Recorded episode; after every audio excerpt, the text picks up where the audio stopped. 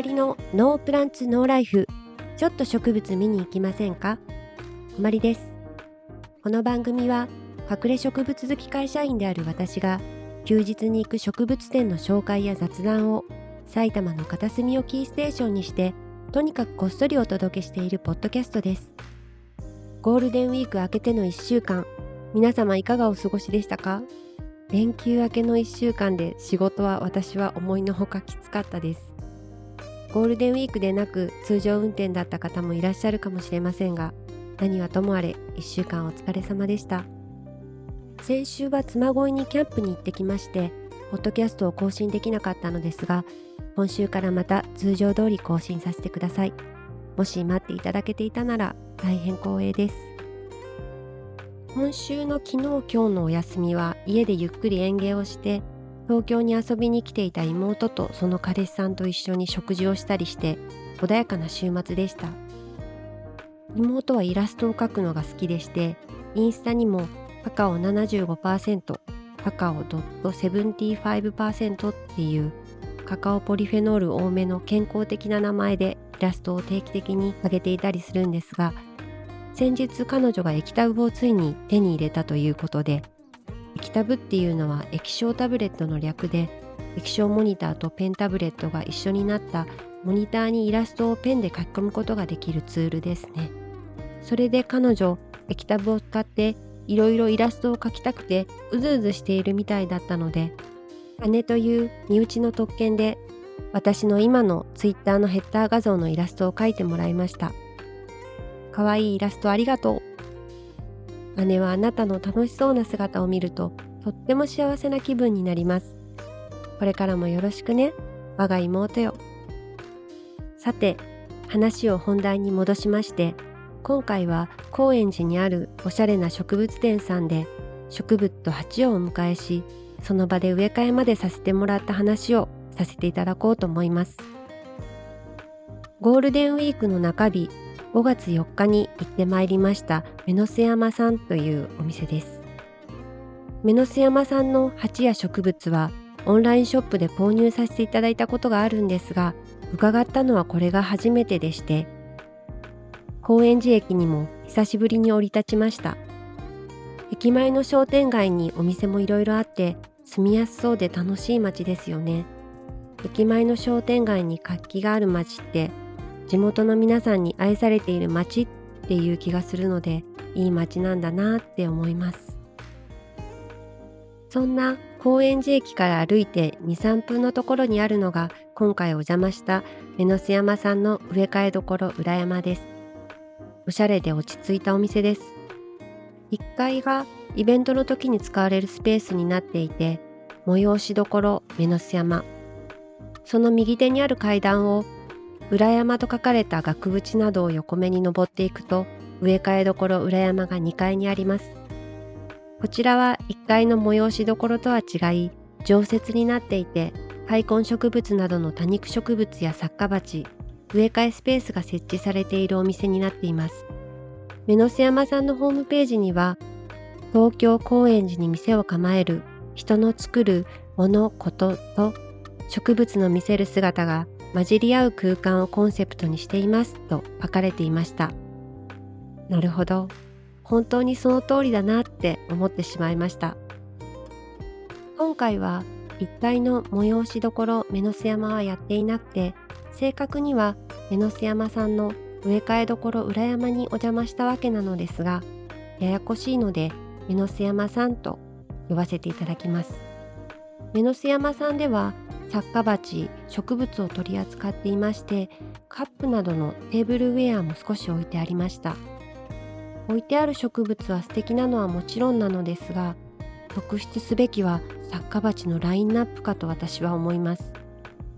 作家鉢は入り口から入って左手の壁一面にずらっと並べられていましてその奥の窓際に植物がこれまたずらっと並んでいる感じで正直鉢から見ようか植物から見ようか一瞬迷うかもしれません。じっくり見ずにはいられない魅力的な陶器鉢の数々はここでしか手に入らない作家さんの鉢もありますし本当に素敵な鉢ばかりでちょっと圧倒されてしまいました。好みの鉢が本当にたくさんあっていろいろ欲しくなります。ちょっと目の毒ですね。裏鉢もいいけど陶器鉢もやっぱり捨てがたい。目の巣山さんでは粗相能バケローポットヒューマニティなどの作家鉢を本当にたくさん取り扱っていらっしゃいます。素敵で魅力的な作家鉢を目で見て図鑑を触って確かめて買いたいという方にはぜひ行ってほしいです。オーナーの石井さんが作家さんたちにこういうサイズ感の鉢を作ってほしいという要望も出すそうでなるほど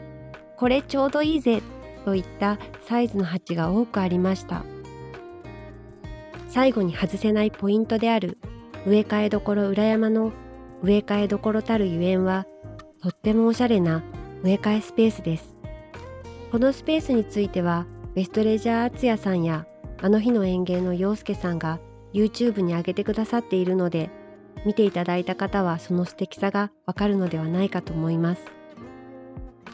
ソイルスティックスコップなどの道具や植え替え台も特別に作ったものらしくて木製で統一感があって素敵すぎてため息が出ました。私が伺った時はオーナーの石井さんがいらっしゃって直々にアドバイスいただきながら植え替えをさせてもらってもちろん緊張しましたがこんな素敵なところで植え替えなんてしたことないので。正直に言うと初めてのおもちゃを目の前にした子供みたいなワクワクが止まりませんでした。あんなに脳内からアドレナリンが出ているような状態で植え替えをすることなんて初めてかもしれません。新しい体験ってドキドキワクワクして本当に楽しいですよね。私は植物と鉢両方組み合わせてお迎えしましたが植物はお店のものでなくても自分の植物を持ち込んで大きさを確認してこちらで鉢を購入して植え替えることもできるそうなのでそれもありがたいですよね。現在目の巣山さんのある場所は前はメノスというオーナーの石井さんがやっていらっしゃるヘアサロンだったそうで植え替えした後に水を上からかけて美人抜きをしてもらえたんですが美容室にあるシャンプー台が1台置かれていてそこでやってもらいました。シャワーのノズルが長く伸びるようになっているので使いやすそうでした。